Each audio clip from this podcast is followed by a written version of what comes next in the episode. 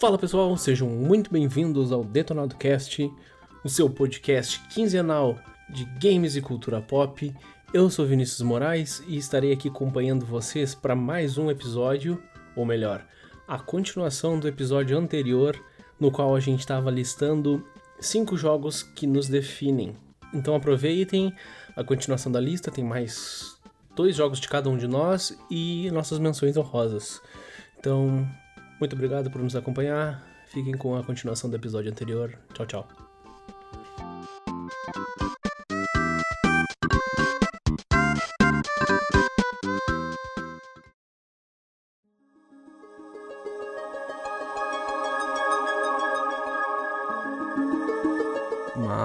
Vamos lá, André, me conta aí qual é o teu próximo jogo da lista.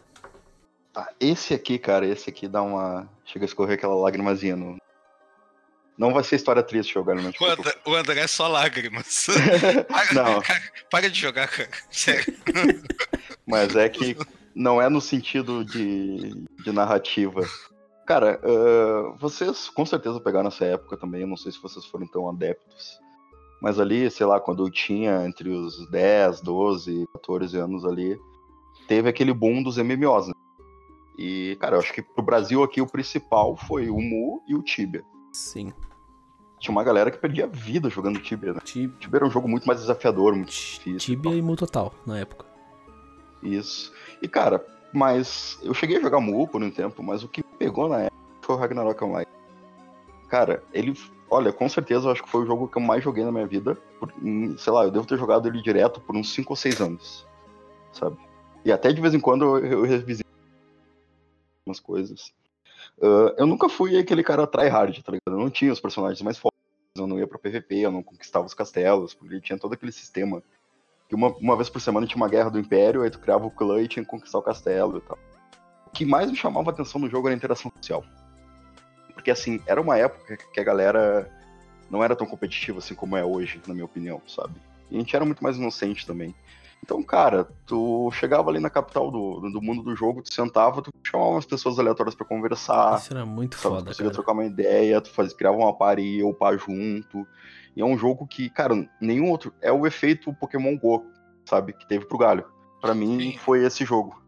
Sim, isso daí que tu tá falando do Ragnarok é o que acontece no Pokémon GO. É exatamente a mesma coisa, só que acontece na rua mesmo, tá ligado? Sim, é, e e foi meio dividido, porque tinha aquela interação do mundo virtual, eu não cheguei a fazer amizade.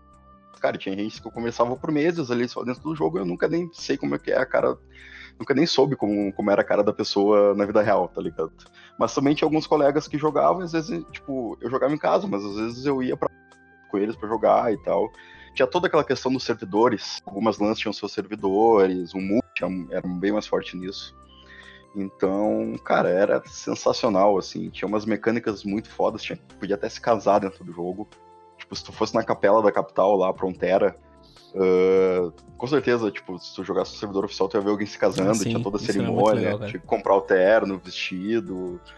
Uh, a trilha sonora é fantástica. Fantástica, fantástica. Eu lembro das cidades pela trilha sonora. Se tu botar a trilha sonora de uma cidade aleatória aí, eu vou saber qual é o nome da cidade do jogo, sabe? E Cara, pra mim foi um jogo fantástico, assim, eu nunca fui o melhor jogo, mas, cara, era muito bom e, e tinha uma questão muito interessante no servidor oficial, principalmente, que, tipo, cara, era ok de ser medíocre. Podia jogar PVP a partir do level 30. Aí, tipo, sei lá, era do level 30, 40, 40, 50, o máximo era 99. Então, tipo, tendo o personagem meia boca, tu já conseguia lutar com os outros lá e era ok tu, tu não ter o personagem level máximo, alguma coisa assim. Até porque levava muitos dias para chegar no level máximo, sabe? Hoje em dia a galera, tipo, já tem, muito mais informação, muita coisa, o pessoal já chega no jogo ali, já, tipo, dois, três dias, já pega um RPG, já, já pegou tudo, sabe? Então, tinha toda essa jornada maior, tinha, cara, interação, a questão do, das lojas era fantástica, tu podia, podia sentar em qualquer lugar e abrir uma lojinha para vender teus itens, sabe? Podia sentar em qualquer lugar e abrir uma sala de chat. Então tinha aquela coisa de meio chat do UOL, sabe? Sei lá, quero falar de filme. Aí tu abria ali e ia entrando pessoas aleatórias e conversando, sabe? O, o André então, jogava Ragnarok pensando que era Rabotel, tá ligado? Exatamente, eu jogava muito mais como Rabo do que como um RPG. E uma história muito interessante é que eu não tinha internet suficiente para baixar. Uh, sei lá, eu ia ter que deixar uma semana baixando o jogo na época. Mas se tu mandasse lá teu endereço pra, pra Level Up, que é a produtora que trouxe o jogo pro Brasil, eles te mandavam um CD de graça do jogo para casa. E foi assim que eu instalei o jogo pela primeira vez. Eu esperei ali uns 30 dias, eles me mandaram um CDzinho e eu instalei. Ah, eu já tive na mão um CD de Ragnarok Online. Não lembro se era meu ou se era de um amigo meu, mas eu já cheguei a pegar um desses CDs assim. Cara, é uma pena. Um, eu acho que foi um amigo meu que fez esse esquema de pedir e veio de graça. É uma pena que eu não guardei esse CD, porque seria uma memorabilia, assim. Eu acho que eu tenho Fantástico ainda. Fantástico pra ter guardado. Que eu peguei emprestado com um colega meu e nunca devolvi. Ah, se alguém quiser me dar um, eu aceito pra botar. Se eu, ach... se eu achar ele, eu te dou. Mas, cara, era fantástico. Era fantástico. Uh, se eu tava muito de saco cheio, eu queria fazer um personagem forte, eu ia pros servidores piratas, que tu chegava no level máximo num dia ali, e só ficava lutando, e azar, sabe? Tinha, tinha ferreiro, tu podia fazer ferreiro para fazer arma, tu podia fazer um alquimista para criar poção, tu tinha. O, o, jogo era muito atualizado, tinha episódios, os episódios que eles chamavam que adicionavam novas classes e novos mapas, sei lá, duas vezes por ano, três vezes por ano. É. E, cara, era fantástico. Isso foi uma das coisas que eu achei mais foda, porque, tipo, eu joguei muito pouco o Ragnarok. Eu fui o cara do Tibia, sabe? E do Tibia tu tinha três classes. Quando eu fui para Ragnarok e eu vi a quantidade de classes que tinha e maneira de fazer a tua build, de tu mudar e tal, cara, eu achei muito foda, tá ligado? Eu. eu... Sim. Mas o Ragnarok, por mais que eu tenha achado foda, que eu tenha achado interessante, pelo menos, não foi um jogo que me prendeu, sabe? Ele tinha muitas opções, Sim. tinha mapas incríveis, tu conseguia ir para qualquer lugar a qualquer momento. Tipo, mesmo que tomasse um pau, sabe? Tu ia conseguir. Sim, sim. E. Só que não me prendeu, sabe? Mas é um jogo que. Que eu também tenho lembranças boas. Eu cheguei, eu acho que ia me casar no jogo. Eu cheguei a me casar também no, no servidor. E, cara, sei lá, era um jogo bem legal, que é uma coisa que realmente não volta, tá ligado? É um sentimento que, que não volta. Por mais que eu volte a jogar, hoje em dia não tem mais aquela mesma coisa de interação online dentro, pelo menos, do Ragnarok como tinha antes. É que eu sabe? acho que hoje em dia é muito jogo, né, meu? Sim. Antigamente, cara, o cara pegava lá, sei lá, eu joguei o WoW e joguei Neverwinter. E cara, tu pegava o jogo ali e tu jogava o dia inteiro aquele jogo. Hoje em dia, se eu abrir meu PC, eu tenho disponível ali, sei lá, 35 jogos online. É tá verdade. Se eu pegar o meu Play, eu tenho 80 jogos e desses 80, 40 dá para jogar online. Então acho que se perdeu muito essa, que nem tu falou, de jogar muitos anos o mesmo jogo. É que também tinha a limitação da internet, né, cara? Tu passava, eu mesmo, eu passava o final de semana inteiro baixando um jogo, sabe? E se eu passei o final de semana inteiro, eu tinha que fazer valer a pena esse tempo que eu gastei. Então eu gastava muito tempo no jogo. Hoje em dia eu baixo, sei lá, uh, um jogo em meia hora, menos. E cara, eu jogo muito menos do que isso, provavelmente. Sim. E era muito legal essa questão também de jogar só um. Tipo, cara, eu antes de ir pra escola, ali na quarta, quinta série, eu acordava às 5 da manhã, sabe? Que era a hora que meus pais não estavam usando o computador, podia usar tranquilamente. E, tipo, sei lá, tinha aula 7, 7 e meia, jogava umas duas horinhas. Era, um, cara, era uma época muito boa, era assim. Bom. Um negócio que, tipo, é aquele tipo de coisa que tu diz que nunca vai voltar na tua vida. É, e não vai mesmo, porque, tipo, como tu mesmo disse, a gente era mais inocente e tal, porque, cara, uh, eu não consigo ver um jogo hoje em dia, mesmo que a gente pegue um jogo que tenha pouco público, ou que tenha muito público. O pessoal é muito tryhard, o pessoal que não, não tem mais esse espaço para ter amizade, para tu parar e conversar, tá ligado? É, a galera quer pelo objetivo do jogo, Isso. não pelo objetivo de interação. Isso. Né? Ah, mas eu discordo um pouco. Tem como tu ter amizade, sim, ainda, e esse rolê. Porque eu fiz muito amigo jogando o CSGO, tá ligado? De, amigo assim, tipo, de tu jogar e conversar com as pintas e adicionar no Facebook, sei lá, falar no chat tal. Só que, só que MMO é outra vibe, né? É que, tipo, antigamente o pessoal conversava com um estranho, sabe? Hoje em dia tu até consegue fazer isso se tu tiver numa, numa guild, por exemplo. Mas é difícil, cara. Eu tenho histórias parecidas quando eu jogava Tribal Wars, que a gente tinha a, as tribos e, cara, eu conheci muita gente jogando Tribal Wars. E hoje eu duvido que se eu começasse a jogar eu ia conseguir fazer o que eu fiz na época, sabe? Ah, mas é que o jogo envelheceu, né, cara? Tu tem que fazer isso de outras maneiras. Tipo, tu pode pegar um The Division ali, adicionar o cara, tu uh, entrar nesse negócio que, que eu falei uh, antes, de entrar para ajudar alguém aleatório, entrar ali, ficar amigo do cara e jogar sempre com ele, tá ligado? Ah, mas é, é mas, cara, sei lá, tô... é, eu acho muito mais difícil hoje em dia. Não, é um pouco mais difícil porque os jogos são mais dinâmicos. E as pessoas não são é tão receptivas, cara. É que também, cara, a gente cresceu, né? Uh, na, na, época, o que, que, a gente fazia? A gente ia pra escola e ficava em casa coçando o saco, sabe? Hoje em dia a gente tem umas obrigações e tal, não tem esse tempo pra dedicar tanto pra essa interação. Isso. Então, se a gente for procurar uma pessoa da mesma idade que tá fazendo isso, ela também tá nessa mesma luta diária aí da rotina. Tá? Então Sim, não é a mesma eu, coisa teve uma época que eu saí do emprego e eu fiquei um tempo em casa. Cara, eu, eu jogava CSGO e todo dia entrava eu e mais três caras aleatórios que eu conheci jogando, que eu nunca vi a cara deles. Um eu já vi a cara, mas os outros dois não. E todo dia a gente já sabia que, tipo, umas quatro horas subia o chat da Steam ali, e aí, vamos? Vamos. Aí entrava os quatro, o cara ficava trocando ideia e tal. Só que era um negócio mais dinâmico. O MMO, ele é mais longo, né? Sim. Não, e outra coisa que eu nunca mais vou ter também era uma coisa que era que acontecia que era muito legal, que era tipo quando eles implementaram, claro, era um pay to win, né? Mas quando eles implementaram a moeda que tu podia comprar com dinheiro real, eu ia na tinha as lan houses certificadas da Level Up. Então, cara, eu saía de casa e ia ali e ela 15, 20 pila que eu ganhava dos meus pais de vez em quando pra para comprar alguns algum dinheiro do jogo, sabe? E era uma experiência legal de sair de casa, ir lá comprar, tu dizia qual era a tua conta, Aí eles Sim. depositavam. Tipo, aquela época que não tinha cartão de crédito para tudo, sabe? E é um negócio que também nunca mais vou voltar, sabe? Porque hoje em dia as crianças já recebem. Cara, criança mimada, né? Já, já recebe o cartão de crédito do pai ali, já tem tudo. Então, tipo, era, era um negócio muito interessante, sabe? Tu juntar as moedinhas, ir lá e buscar e já trocar uma ideia com o cara. Pô, eu uso essa classe aqui. E outra coisa muito legal, eu lembrei agora, era que numa das últimas vezes que eu joguei mais tryhard, assim, deve ter sido por 2010, 2011 eu criei todos os meus personagens com nome de música de metal. Tipo, tinha o Electric Funeral, que o Ferro vai conhecer. Tinha o It's a, a Long Way to the Top, tá ligado? Tinha uma música do Avenged, que não lembro qual era que eu escolhi. Então, tipo. Tinha todos esses detalhezinhos, assim, sabe? Que traz uma nostalgia muito foda. Que massa. Mas é isso aí.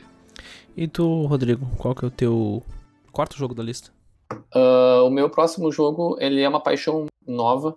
Ele vai complementar um jogo que o, que o André uh, adicionou ele é o Bloodborne. Uh, mais um jogo aí da From Software, né? Não, dessa, cara, Bloodborne não. Dessa, dessa, dessa vibe da Souls-like. Quando o Dark Souls foi lançado, eu joguei rapidamente, assim, o jogo não me interessou nem um pouco. Na época também uh, ainda não tinha se estabilizado, digamos assim, esse, esse subgênero, né, que se criou aí. Uh, eu não sou um cara que gosta muito de jogos com a temática de medieval, então ele não foi um jogo que me chamou muita atenção na época. Eu acabei depois deixando de lado. Depois eu fui uh, acompanhando o sucesso do jogo, as coisas e tal. Quando o Bloodborne foi lançado, uh, eu gostei, e foi anunciado, desculpa, eu gostei muito, muito da temática, né? Uh, eu sou um cara que eu gosto bastante de filmes de terror, então, dessa temática de terror, então foi um jogo que me chamou bastante atenção nessa questão da direção de arte ali, né? E aí eu fiz a pré-venda do jogo e acabei jogando um pouquinho e morreu assim a história. Na época tive também uh, vendi meu PlayStation, acabei ficando um tempo sem ele. E aí depois do ano passado eu pensei, cara, agora eu vou jogar esse troço. As histórias do, cara, do Rodrigo foi... são todas tipo, eu vendi tal coisa, eu vendi tal coisa. e aí eu acabei tendo amor à primeira jogada, assim, eu adorei o jogo.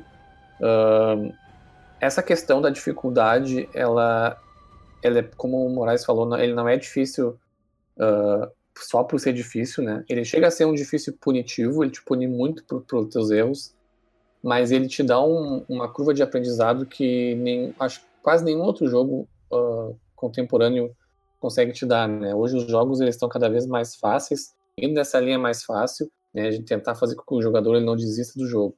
E, e, a, e, os jogos da série Souls ele vai num caminho completamente diferente, né? Eles são jogos difíceis e que é impressionante, tu morre no primeiro, no primeiro NPC que aparece, tu já morre, o cara já, ele já fica, caralho, já morri agora, Eu mal jogo, tô jogando o jogo há 5 minutos já morri. Só que depois tu vai aprendendo e aprendendo e tu vai e, e tu identifica os teus erros e aí tu tu tenta fazer diferente e a sensação de completude do jogo é uma, é uma sensação que tu não tem nos outros jogos, entende? Hoje em dia tu joga um jogo, beleza, tu até gosta dele, só que ele, ele passa muitas vezes despercebido, assim. E o Bloodborne tu precisa estar tão atento que é um jogo que eu fazia muito tempo que eu não tinha essa sensação, assim, de estar aproveitando o jogo tão bem, né? Uh, por mais difícil que ele seja, uh, e quem joga Dark Souls e, e, Bloodborne sabe como é que é isso, por mais difícil que seja, ele, ele não, não chega a ser frustrante é difícil, ele é punitivo, mas conforme eu vou avançando no jogo, a recompensa é tão grande, tão grande, que tem vontade de fazer mais, e não te importa que o jogo vai ficando cada vez mais difícil, a ponto de chegar nos últimos chefes, assim, um troço absurdo, assim. Só que a tua evolução como jogador e também do teu personagem, né, por você também um, um, ter muitos elementos de RPG, faz com que a tua experiência ela vai crescendo junto com o jogo, assim. Então, uh, pretendo uh, jogar os Dark Souls agora, uh, se considerar o fato de eu não gostar muito dessa temática para jogar. Uh, joguei o Sekiro também, que tem essa discussão de né, se ele é um Souls-like também, sim ou não. Uh, gostei bastante também, não cheguei a terminar. Tem essa discussão? Mas ele, pra mim ele é. Tem, tem. tem. Não, tem porque ele tem muita coisa diferente. Muita coisa diferente. que eu acho que talvez nem caba nessa discussão aqui para não se estender muito. Mas ele não. Tem muita gente que acha que ele não é assim, que ele ele tem muitos elementos, mas ele vai para uma outra, outra linha. Assim. O, um ponto bem específico do. Por exemplo, no Bloodborne, no Dark Souls, se tu tá com alguma dificuldade num, num determinado parte do jogo, tu pode, por exemplo, farmar, né? Uh, ir para alguma parte do mapa e começar a farmar para aumentar teu level. Isso não existe no, no, no Sekiro. Então no Sekiro tu não tem como ficar mais forte tu, tu te obriga sempre a, a aprender o que precisa ser aprendido para passar por determinado desafio. Não existe isso. O Bloodborne, por exemplo, eu farmei bastante para ir conseguindo evoluir junto com o jogo, assim, e tentar até estar tá um pouco à frente né, dos meus inimigos para não ter tanta dificuldade. E no Sekiro é um diferente, tu não tem como ter isso. Ele, tu precisa aprender o que o jogo está te pedindo para aprender para passar naquela parte ali. Então pode ser que tenha partes que tu pode ficar trancado por muito tempo pouco diferente do, dos jogos da série Souls, né? Considerando que o Sekiro não seja nesse caso. Mas. E tem outras, outras discussões mais, assim. Mas o que me chamou bastante atenção no Bloodborne foi uh, essa questão da dificuldade, da, da curva de aprendizado, que era uma experiência que eu não tinha tido por muitos anos, assim, né?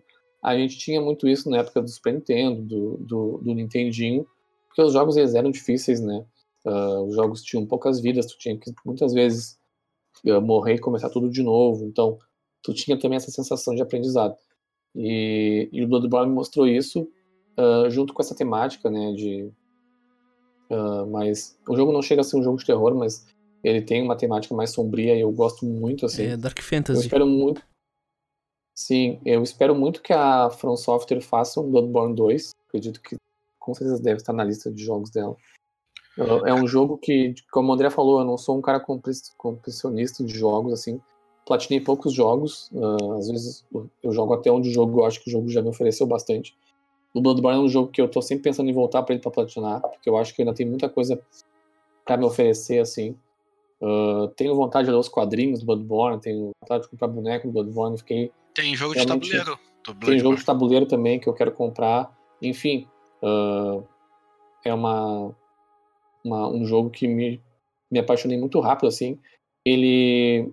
A, essa geração não acabou ainda, né? Esse ano ainda tem vários jogos.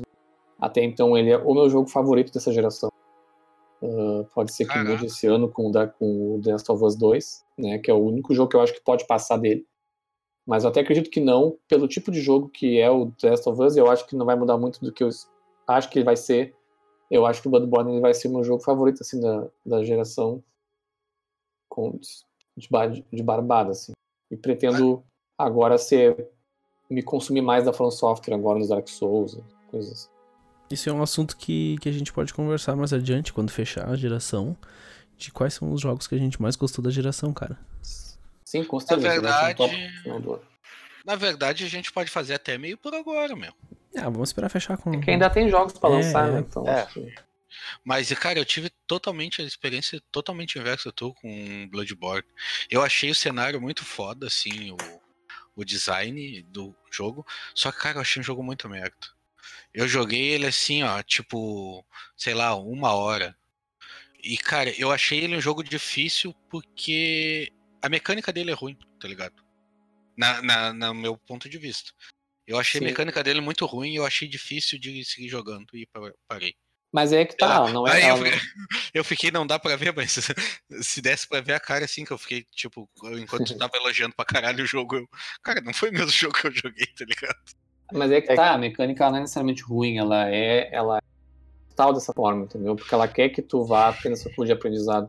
Uma coisa que eu não citei também que é um absurdo, e quem isso já vindo do Dark Souls, cara, o level design dos jogos da From Software é uma coisa assim. Eles possivelmente são hoje a empresa que de melhor faz level design, assim.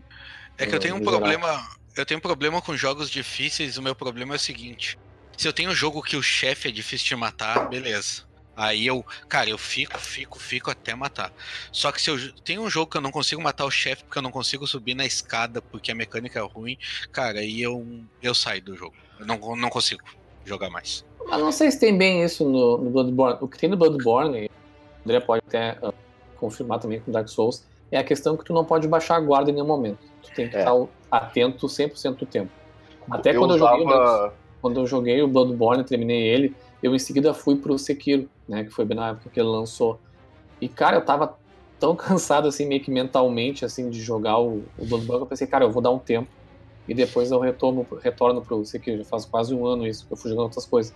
Porque, cara, o jogo, ele te tira, ele te tira, ele te deixa num foco absurdo, assim, porque, cara, literalmente qualquer inimigo do jogo, ele pode te matar, a qualquer momento, assim, sabe? Sim. O inimigo mais fácil do jogo, ele, se tu errar com ele, ele pode te matar. Cara, que pode estar no level tiver... máximo. É, exatamente. Claro que quanto mais forte tu tá, menores as chances, mas. Uh, e, e, o jogo ele é cheio de surpresas. Às vezes, tu, conforme o jogo vai evoluindo, tu vai encontrando uh, inimigos que tu acha que vai ser tão fácil como eles já foram e não, e não são. Então, ele é um jogo que tu tem que estar tá preparado para morrer e tu tem que estar tá preparado para tentar aprender com os teus erros. Assim, quando tu consegue vencer isso, a sensação de, de conseguiu assim é uma coisa muito satisfatória, sabe? E tu quer mais e mais, assim. Mas, Mas eu nem, né? digo, eu nem digo na questão do, de dificuldade do jogo, eu digo na questão de mecânica mesmo. Eu achei a mecânica difícil de. de gostar, tá ligado? Sei lá. Mas é que, Galho, eu acho que isso tá ligado mais com. com... Não, não, não tô falando que seja algo ruim ou pejorativo. Mas tá ligado mais com a mecânica do jogo de jogo que tu tá mais acostumado, cara. Porque a mecânica do Souls-like, ela é a mais pesada mesmo. Ela é um bagulho carrancudo, tá ligado? Tu Até sente cada da... golpe, tu sente, tipo... Até o Bloodborne uh, e o Dark Souls 13 já são uma, uma, uma vibe mais, mais rápida, assim, né? Mas Tem mesmo parry, assim... ser. Mas mesmo assim é, mas assim é pesado. O primeiro Dark Souls é, ainda é mais pesado ainda, assim. É, tipo... E cara, se tu olhar, tipo, o meu controle. Do... Eu acho que eu tenho controle do que eu joguei Dark Souls. Cara, provavelmente o gatilho da esquerda ali, que é o de levantar o escudo, tá gasto. Porque tu usa muito mais o escudo do que a espada. Tu se defende muito mais do que tu ataca, sabe? Eu entrava num cenário novo já com o escudo levantado. Por mais que eu andasse mais devagar, foda-se. Sabe? Porque realmente tu tem que estar atento a cada passo. Sim. Mas é isso, Bloodborne né? foi uma paixão nova, assim. Eu acho que é um jogo que ele me representa bastante, assim, porque ele me, me, me trouxe uma vontade de jogar esse tipo de jogo uh, que eu não tinha há bastante tempo, assim. E agora eu com certeza vou jogar todos os Dark Souls uh, e ser uma pessoa que vai seguir aí a From Software conforme eles forem lançando coisas novas, assim. É, uma, é um, um tipo de jogo que eu não esperava uh, gostar, mas que quando eu joguei realmente foi amor à primeira jogada. Assim. Para mim, uh, como eu disse na, quando o André falou, os jogos Souls-like nunca me interessaram tanto. Mas de todos os Souls-likes da, da From Software, esse é o único jogo assim que, que eu tenho muita vontade de jogar. Parte por ser Dark Fantasy, que é uma matemática que eu gosto muito, e parte porque, na minha opinião, assim, de, de pouco que eu vi cada um deles, ele parece um dos mais legais, sabe? E para mim, ele junto com o The Last of Us e o God of War são os jogos que representam o PS4 como um, um jogo que vende o console, tá ligado? Eu compraria o console. Ele é exclusivo? É. Ele é exclusivo. É, Ponto pra Sony. Mas o Last of Ah, Us não, não, é do não, Play não, 3. eu, quero, eu quero fazer um adendo aqui que o Rodrigo disse outro dia que os jogos, os exclusivos do Xbox eram os melhores. Peraí, eu já vi dois exclusivos do Play na lista dele. Peraí, o que, que é isso? Como não, assim? mas eu falei do Play. Como assim? Mas eu falei do Play 3, não do Play 4. Não, mas a minha lista só tem esse exclusivo, pô. Tinha dois exclusivos de, de Nintendo. ah, eu particularmente, sério, eu compraria o PS4 por causa desses três jogos. Não comprei ainda Compra, porque eu não cara, sei. compra. Vem pro lado PS4 da força. Dependendo Agora do bundle, sim, já vem com, com The Last of Us, inclusive. Sim. Cara, Bloodborne tá baratíssimo, cara. É, tá uns 30 pila. Ah, cara, não comprou até agora, espero 5. Vai dar pra jogar Ah, todos não, os é, eu vou 4. esperar. Eu vou esperar, não vou comprar agora. Ah, mas é que aí quando sai o Play 5, tu vai querer comprar o Xbox novo e aí tu não vai comprar o Play nunca. Que eu vou comprar um novo, inclusive.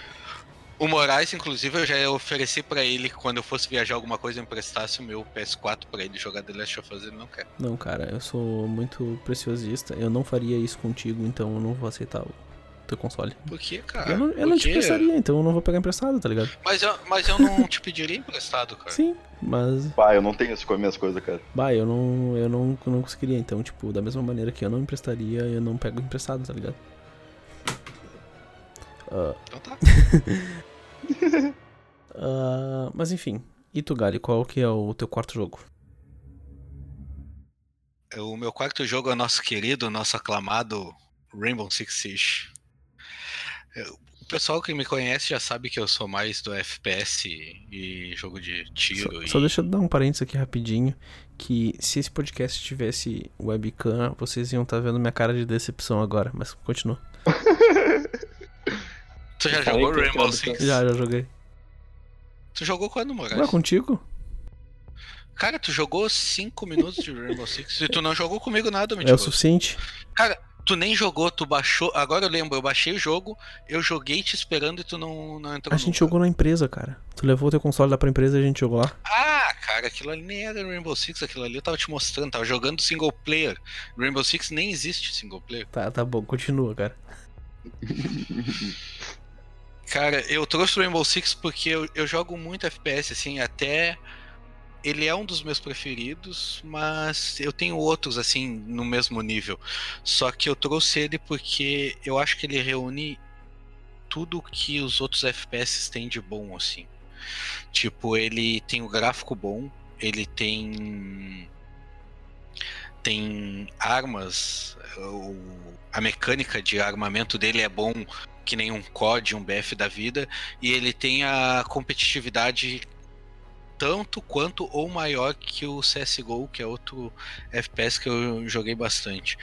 O bom dele, em, em termos gráficos também, né, no caso do, dos outros, porque o CSGO, o, o gráfico dele é, é bom, mas, né, 2012 ou 2010, não lembro. O que eu acho legal do Rainbow Six é a competitividade tática dele. Porque tu tem vários operadores, cada operador tem uma habilidade diferente e eles eles têm um é counter do outro. No caso, tu tem um operador que ele bota uma parede reforçada, aí tu tem um operador que destrói a parede reforçada, e aí tu tem um operador que destrói o negócio de destruir a parede reforçada, tá ligado?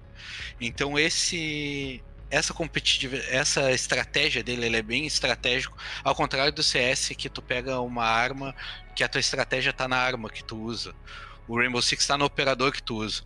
E isso é legal também porque cada operador tem uma história e cada operador tem uma uma personalidade. Então, tipo, tu tu pode te identificar com o operador porque tu acha ele legal, porque ele é parecido contigo, porque a habilidade dele é boa e tal. E é bom a cooperatividade, que eu, eu acho bem legal nele também, de tipo, ah, a gente precisa invadir uma sala. Aí tu monta o teu time e aí tu diz pro teu colega assim: ah, tu pega o Thatcher, que é um operador que, que usa granada de PM, de pulso eletromagnético, para destruir a máquina de choque do Bandit, e aí tu usa o Termite para explodir a parede. Porque no caso o Bandit estraga o Termite, tá ligado? Então tu tem que. Claro que quando tu joga um casual, isso nunca acontece. Mas quando tu joga competitivo, principalmente em times ou em ligas, que o Rainbow Six é muito grande, o esportes dele também. É tão grande quanto ou maior que o CSGO hoje em dia. E então quando tu joga assim, tu precisa combinar os operadores para fazer uma certa tática. E isso eu acho bem legal, por isso que eu trouxe ele, porque ele é bem ele é bem completo assim, é um jogo bem completo e, e tem muito do que os outros têm. No caso, ele só não tem muito single player, mas eu acho que nesse caso o a maioria dos jogos de FPS não tem um single player hoje em dia, né? Uh, no caso de dos mais famosos tipo COD, BF, eles até têm, mas não é o foco deles. Como assim? E o último COD, cara? O último COD. não é o foco. Cara, não. Não é o Não é o foco. foco, é. Não, Não é o não, foco. não, não. Pera aí. O último código, é a o foco. história é incrível, cara. Beleza, mas não é o foco. Não, cara, mas o, Não. o BF a história é incrível também. E o Rainbow Six a história é incrível Não, não, mas também. assim, tipo, Só que o, não é o foco, o tá ligado? BF eu concordo que não é o foco, mas o último COD, cara, eu discordo totalmente. Pra mim, o último COD, eles focaram Não, totalmente cara, na mas- história. Claro, Nenhum desses jogos atuais de FPS dos famosos são um foco em single player. Eles Não só é, lançam porque geralmente, geralmente há- vem críticas se não lançam. O COD tem um foco bem grande em single player também. É, eu diria que ali que é uns 40, 60, mas o foco do FPS é o multiplayer. E no caso eu trouxe o Rainbow Six porque a ligação que eu faço dele com o COD é na questão de gráfico e de gadgets que tu usa, tá ligado? Eu só sinto falta nele, porque ele tem uma história boa. Cada operador tem a sua história, tipo, eles têm relação entre os operadores e tal. A própria estrutura do Rainbow, ele tem uma história, que é uma equipe tática com vários países e tal. Isso é uma coisa legal também, que é a divers- diversidade do Rainbow. Sem entrar em termos políticos e tal.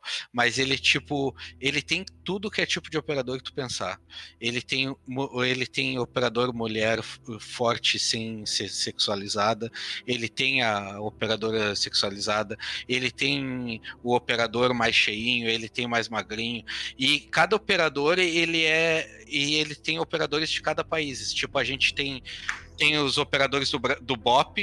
Brasil, tem os operadores da SAS, tem os operadores da, da equipe da, do, da França, no caso, tem da Itália, tem do da Austrália e cada tipo ele tem seasons, né? No caso são tipo temporadas. Cada temporada eles lançam um mapa novo e geralmente não segue essa regra, mas geralmente eles lançam um mapa novo e dois operadores novos.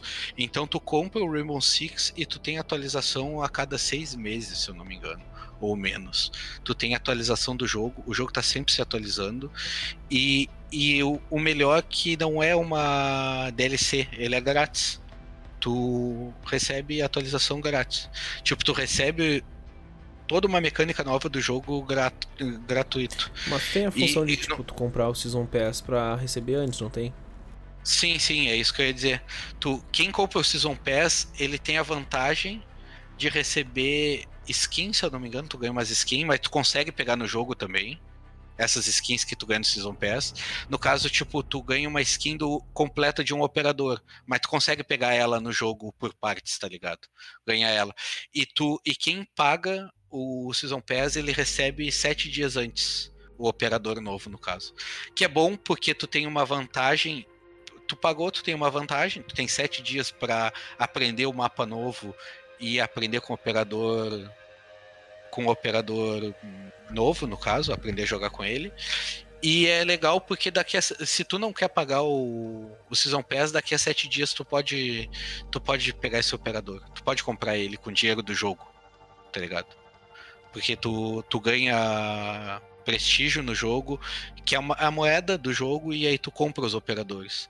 E aí é legal porque, tipo assim, agora vai sair dois operadores novos que, que eu quero esses dois operadores. Então, tipo, eu já tenho a grana para comprar eles. Então, tipo, eles vão sair, o pessoal do Season Pass vai ganhar eles.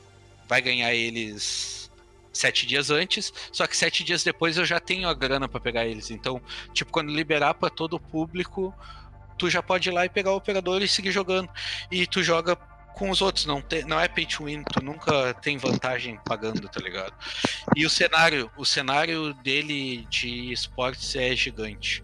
Tanto é, semana passada teve o Six Invitational, se eu não me engano, foi na França ou no Canadá, não lembro. Eu acho que foi no Canadá. E o Brasil ficou em segundo colocado, a equipe ficou em segundo colocado. O Brasil tem três equipes, eu acho, grandes de, de Rainbow Six Siege.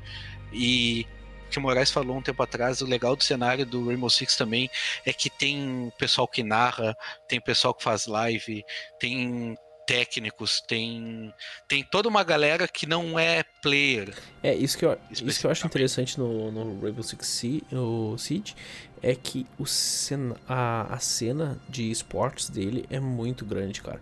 Eu chego a dizer até que talvez o pessoal que é fã de Rainbow Six Siege seja é muito mais, tipo, a cena seja muito maior do que de CS, por exemplo, porque, cara, eu fico impressionado quando tem esses eventos, campeonatos do, do, do Rainbow Six, como o meu Twitter, ele fica mudado, tá ligado? É só Rainbow Six no minha, na minha timeline. É impressionante. É o CS. O CS é muito grande porque é um clássico, tá ligado? Mas o Rainbow, ele é muito mais tático que o CS, no caso. Sim. E o Rainbow, ele, ele, ele vem crescendo, assim, até em faturamento. Assim, ele tá sempre em, em, ascensão, assim, ele nunca cai. Eu já Sim, vi algumas matérias sobre isso já. Eu não Caramba. jogo, né, mas eu já vi sobre que ele, eles, cada, cada mês que passa, ele ganha, ele ganha mais dinheiro do que o último mês, assim. É um jogo de muito, muito sucesso.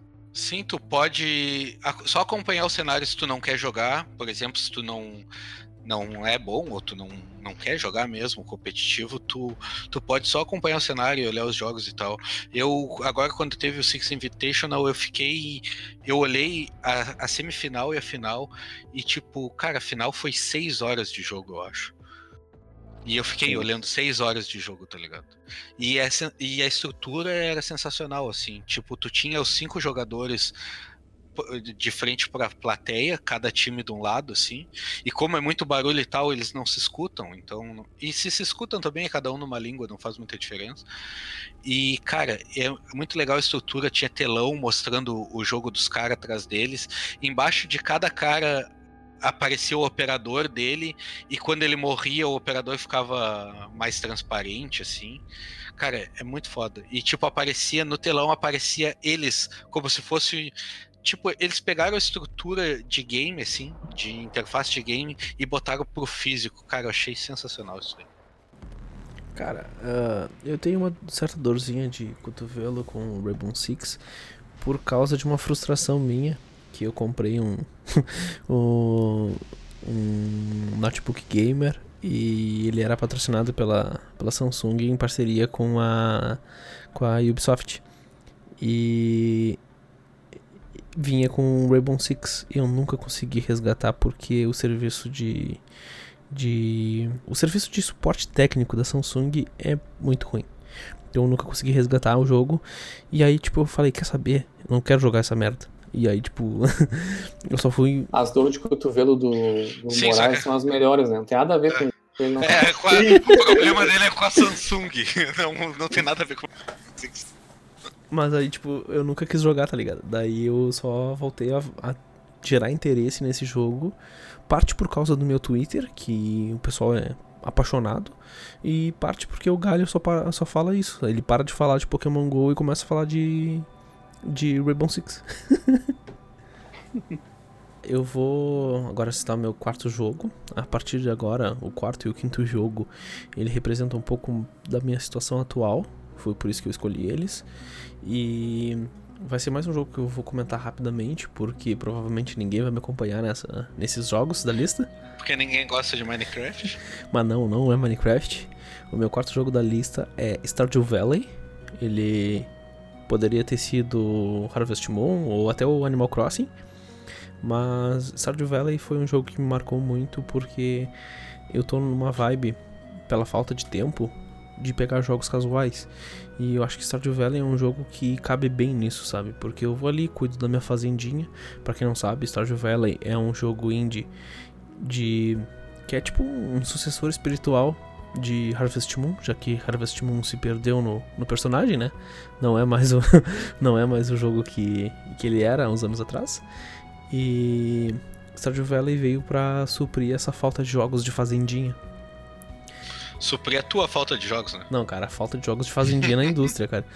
E, cara, Stardew Valley é um jogo que para mim é, é, muito bem feito. Tem toda a função de, tipo, tu cuidar da tua fazenda, tu cuidar dos, dos teus animais, tu poder, tipo, fazer a tua fazenda do jeito que tu quer, botar os caminhos da maneira que tu quer, tu poder uh, ir pra uma pra caverna para poder procurar itens para melhorar tuas ferramentas ou até para procurar tipo uma pedra preciosa para dar para uma para menininha ou menininho da cidade que tu gosta então tu pode casar, tu pode ter filho e botar o teu, tua mulher e teus filhos para trabalhar. que... que horror. Não, mas. É, mas basicamente é isso que o jogo faz, né? Ele, tu bota, tu te casa pra botar ou o homem ou a mulher. E o marido ou a mulher, no caso, para trabalhar para ti, né? Para fazer a, a colheita para ti enquanto tu tá na, na rua fazendo outra coisa qualquer. Mas, é, mas de qualquer forma, cara, o jogo para mim é é um, um casual que, tipo, tu vai, eu vou ali, eu abro o jogo no Switch rapidinho, pego, vejo minhas plantações, passo um dia ali, uh, faço minha, minhas, minhas geleias, minhas coisas pros campeonatos e, e deu, sabe? É, vou dormir, vou fazer outra coisa, no outro dia eu volto, jogo mais um pouquinho e assim eu vou, sabe? E é um jogo que me relaxa, então eu acho que ele tinha que estar na minha lista porque ele representa muito da minha situação atual de falta de tempo e mas não querer, tipo, eu não ter tempo para jogar, mas eu queria estar ali junto, sabe? Ter alguma coisa para fazer, jogar alguma coisa. E eu acho que Stardew Valley é uma opção muito boa e que representa bem essa minha paixão por jogos casuais. Eu joguei Stardew Valley, não joguei muito, o jogo não me pegou tanto, mas o que mais me chamou a atenção são algumas mecânicas a mais dessa coisa de Farm Simulator que tem ali. A questão de tu poder pescar, questão que tem algumas quests que tu. Sei lá, investigar uma casa, uh, casa assombrada. Tipo. É, tem todo lado ali de, de, tipo. Tem a casa assombrada e aí tu pode reconstruir ela, ou tu pode ir pro lado do capitalismo. Então é, é bem. tem e... esses dois finais. Sim, tem sistema de batalha, né? Tu pode entrar nas cavernas e quase um RPG que tu batalha com bichinhos. E, é bem interessante, cara. Eu quero dar mais atenção, mas acho que talvez não seja o momento agora. Sim, é um jogo. Tem um outro jogo de rotina aí toma mais tempo. Ele é um... Eu tô com ele no Switch, eu cheguei a jogar ele no PC, eu comprei pro Switch para ter essa questão de portabilidade, jogar na cama, jogar em casa, assim. Uh, eu andei com o Switch meio parado agora, quero retomar ele. Uh, foi um jogo que eu gostei bastante, assim. Ele eu me frustrei um pouco com ele, eu acho que muito. Até é estranho dizer isso para um jogo como esse, né? Mas eu tava achando que eu tava sendo meio ruim no jogo, assim, ruim no sentido que eu não tava conseguindo jogar direito mesmo. Uh, não tava conseguindo progredir como eu gostaria, assim. E. Só que é um jogo que ele não tem necessariamente. Ele, a progressão dele pode ser qualquer uma, assim, né? Tu pode progredir da maneira que tu quiser. Mas eu, pareci, eu, eu tava sentindo que eu tava fazendo coisas erradas, assim, estava me frustrando um pouco. Mas eu quero retomar, assim, e, e, e jogar agora no, no Switch. E, e, voltando, assim, um pouquinho, talvez diariamente, ou de vez em quando, pra, ir montando ali, fazendo as quests, fazendo coisas assim. Mas eu achei o jogo bem legal, assim. Uh, isso é, um dos pontos que vocês citaram de das quests é um bagulho interessante e que movimenta bastante, porque às vezes tu não tem nada para fazer, tu tá longe de algum evento da cidade, tu tá longe de de algum campeonato, alguma coisa do tipo. E aí tem as, as quests uh, diárias, que tu vai num, num, quadro da cidade e alguém tá precisando de um peixe, alguém tá precisando de alguma coisa, e tu vai lá e consegue entrega para essa pessoa. E com isso tu vai ganhando pontos com essa pessoa, sabe? De relacionamento. Isso é bem legal. Uh, cara, é um jogo que, tipo, não tem certo ou errado, como tu tá falando. Mas é um jogo que, tipo, cara, se tu jogar ele com uma Wikipedia uma Wikipedia aberta, uh, tu evolui muito mais, sabe? Uma wiki do jogo, na real. Tu evolui muito mais porque tu tem dicas. Tipo, no início do jogo, uma das coisas que é extremamente aconselhado é que tu pegue, junte dinheiro para quando tiver o primeiro evento, tu comprar semente de morango para tu poder plantar ainda no mesmo dia, que tu consegue colher ela três vezes durante o verão. Então, tipo, tem maneiras de tu evoluir mais rápido, tem maneiras melhores, mas nada é certo ou errado, sabe? É um jogo livre. Tu faz o que tu quer porque ele é um jogo infinito. Mas eu acho que então é isso. Uh, André, qual que é o teu último jogo da lista? Foi interessante essa sequência dos assuntos, porque tu falou muito do Stardew Valley ser um jogo casual para ti. Essa coisa que tu pega ali no fim do trabalho, alguma coisa assim para dar uma relaxada, à noite em casa, quando tu tá com o horário livre. E esse meu último jogo, ele foi um jogo que começou assim, sabe? Quando eu comecei a jogar ali ano passado, ele começou dessa maneira.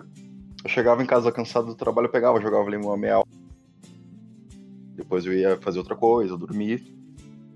Só que cada vez mais, com o passar do tempo, eu vou descobrindo coisas mais interessantes no mundo do jogo que vão me tornando um jogador mais hard e querendo fazer eu me envolver mais na, na comunidade dele. E esse jogo é o Euro Truck Simulator 2.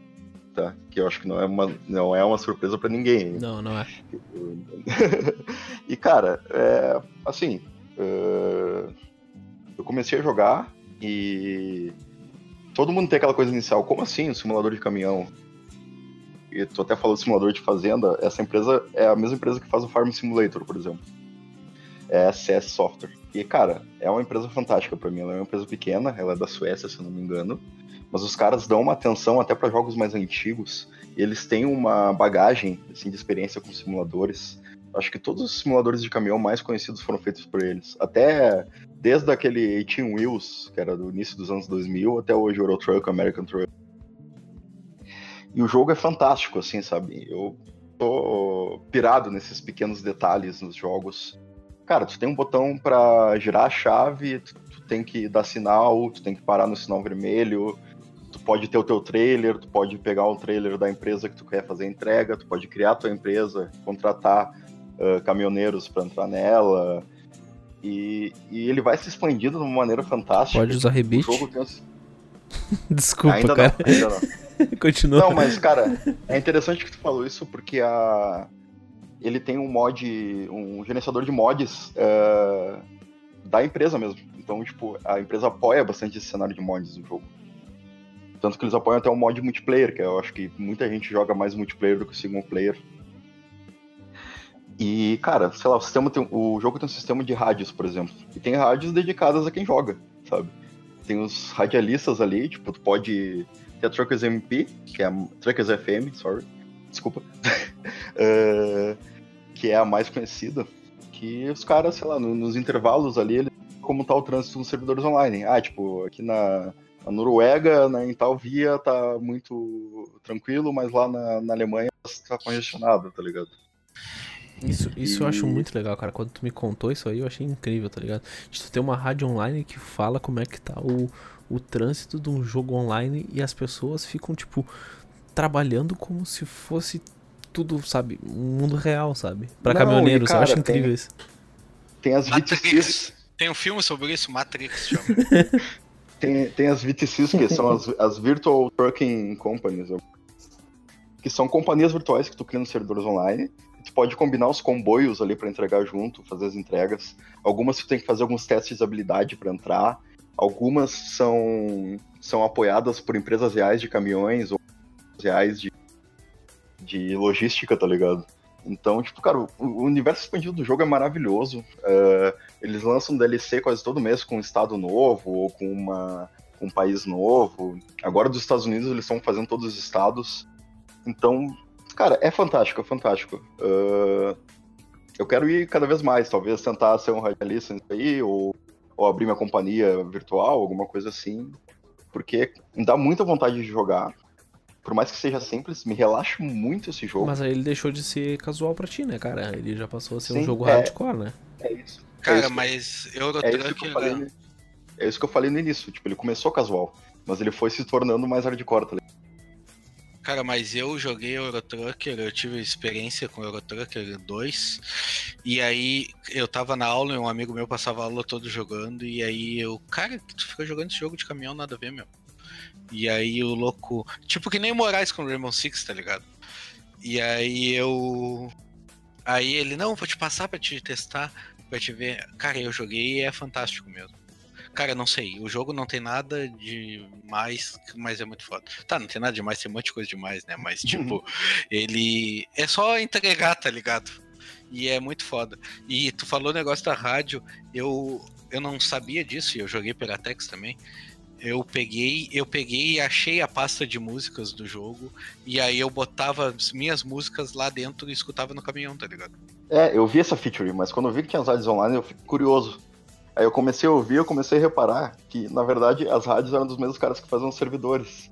Então tinha toda essa coisa aí da, de falar como tá a temperatura, como tá o trânsito, como. Cara, é. Não, não tem, é uma experiência maravilhosa para quem. Eu comecei até a me interessar por caminhões, eu comecei a ver vídeos sobre mecânica de caminhão, sabe? Meu pai, ele cresceu. O pai, meu avô era mecânico, então, tipo, cara, às vezes eu troco uma ideia com ele, fico mostrando as entregas que eu tô fazendo, os caminhões que eu comprei. O jogo é fantástico, cara. Fantástico. Isso é um é, mundo muito louco pra É mim, o cara. Bino! É o, é o Bino virtual. Não, os caras fizeram um mod, um mod muito bom com Bino todo o mapa do Simulator. Brasil. Bino Mas não- Simulator. Dentro do Bino Simulator. Tem um mod com todo o mapa do Brasil, mas eu não cheguei a jogar, porque eu já acho muito legal os mapas da Europa, assim, sabe? E tem umas galeras, tipo, tem uma comunidade muito grande de mods. O pessoal pega os mapas do jogo e começa a detalhar mais do que. Tipo, sei lá, uma rotatória que ficou muito pequena comparada com a estrada real lá na Europa, os caras aumentam, tipo. É, não tem, não tem. Pra mim é uma experiência, assim, tipo. é- É uma das melhores experiências que eu tive com o jogo e com certeza tá no meu, sei lá, top 13 jogos da vida ali.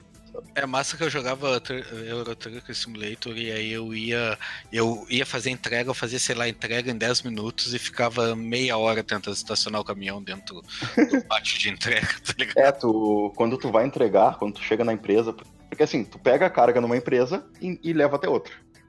Quando tu chega na empresa de destino, ah, tu pode escolher se tu quer pular a parte de estacionar ou se tu quer estacionar exatamente no lugar que eles querem. E, e isso gera um desafio a mais, porque tu ganha mais experiência se tu estacionar exatamente no lugar que eles querem.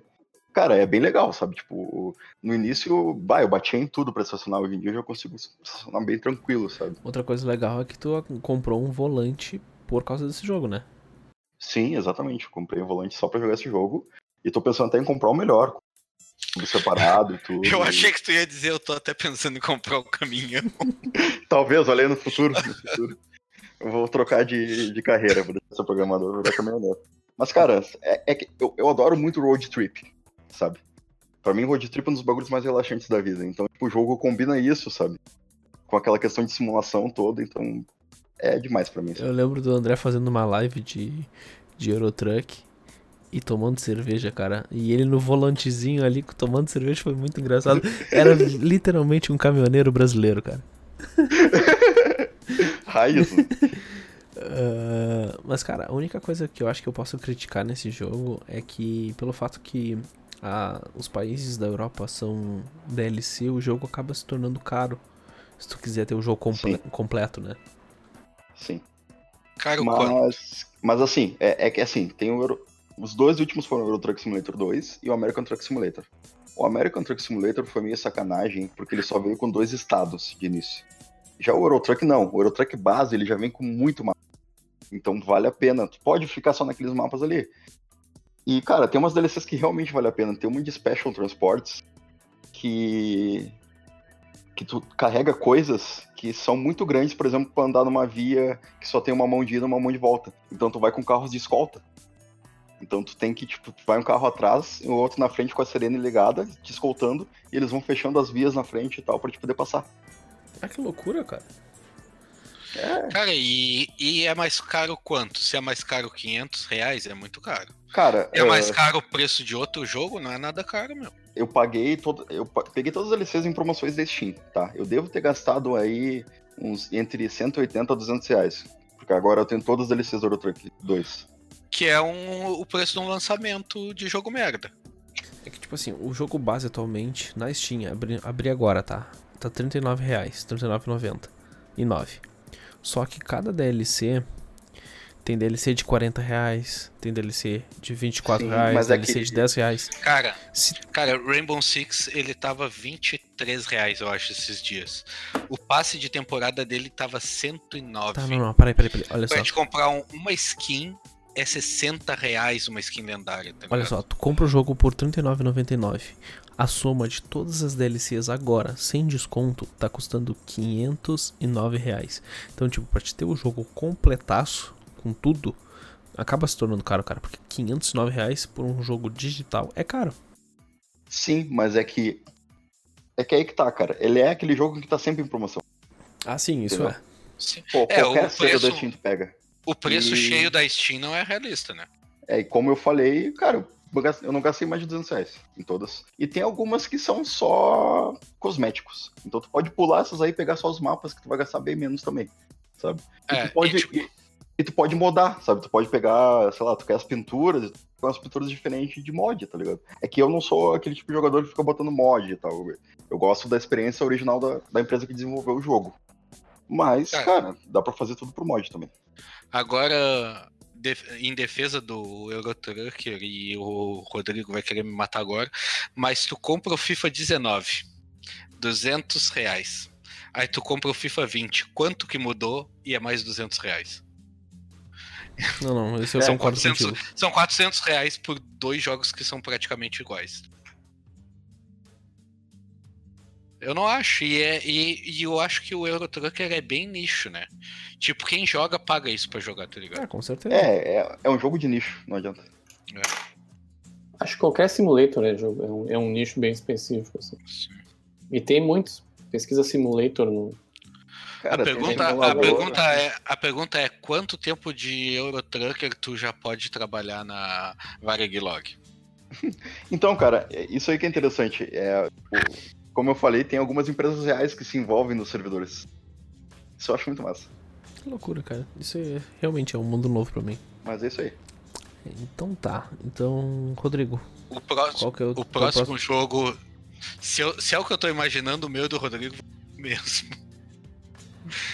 Fala aí, Rodrigo. Qual que é. Acho que não, É, eu acho, Não é o. eu acho bem eu difícil, acho que não. o Rodrigo tem um. Cara, o, o gosto do galho é bem específico, sabe? O do Rodrigo é. Eu acho variado. que eu sei qual é o que o Galho vai falar que a gente conversou antes, mas não é esse. O o meu último jogo aqui, ele. Eu acabei dando uma, uma roubadinha de leve aqui, que além dele ser um jogo que representa muito um estilo que eu gosto muito de jogar, ele também é o meu jogo favorito de todos os tempos, Eu, eu já. ah, que Eu é sei o qual é. Zelda Breath of the Wild. Eu sabia. Uh, que é o jogo mais incrível que eu já joguei na vida. Não, nada chegou perto da experiência que eu tive para jogar esse jogo. Eu joguei ele no falecido Wii U, né? Comprei de novo pro Switch há pouco tempo, tô jogando, mas aí tô jogando num ritmo bem lento mesmo. Tô, eu pego para jogar e vou fazendo qualquer coisa assim, sem sem estar muito preocupado, né? E, e é justamente essa liberdade que o jogo me dá de fazer o que eu quiser é que fez eu gostar tanto desse jogo. Assim. Deixa eu dar um, um parênteses Ah, rapidinho. Mas- Ah, Esse Claro. jogo tá nas minhas menções honrosas. E ele é um jogo que eu, eu botei ele nas menções honrosas exatamente por causa da liberdade do mundo aberto. Porque, tipo, ele é um dos meus jogos favoritos, mas eu nunca consegui zerar ele porque é muita opção, é muita liberdade. É muita liberdade e eu não sei lidar com essa liberdade, tá ligado? Eu não consigo avançar no jogo porque, tipo, eu tô indo pra pegar uma. fazer uma, uma missão e no meio tempo eu acho um bagulho. E aí, cara, eu me desvirtuo e aí isso já foram horas, tá ligado? E eu não consigo avançar no jogo. Exatamente por causa da liberdade, que eu acho incrível nesse jogo. Mas pode continuar. É, mas essa é, a, essa é a mágica, né? O jogo é literalmente te coloca numa situação que ele diz assim, cara, o problema tá ali, ó.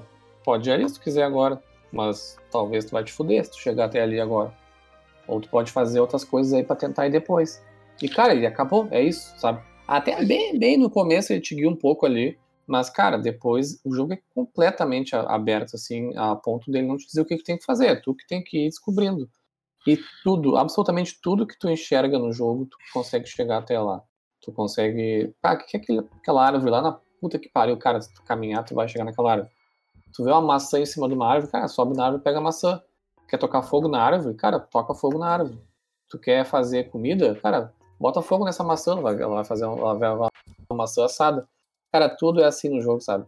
tudo é muito intuitivo, tudo é muito, muito, muito legal e muito aberto, assim. Uh, por incrível que pareça, ele foi o primeiro Zelda que eu joguei, a, a, que eu terminei, na verdade, né? Eu joguei, eu, eu joguei Zelda no Super Nintendo.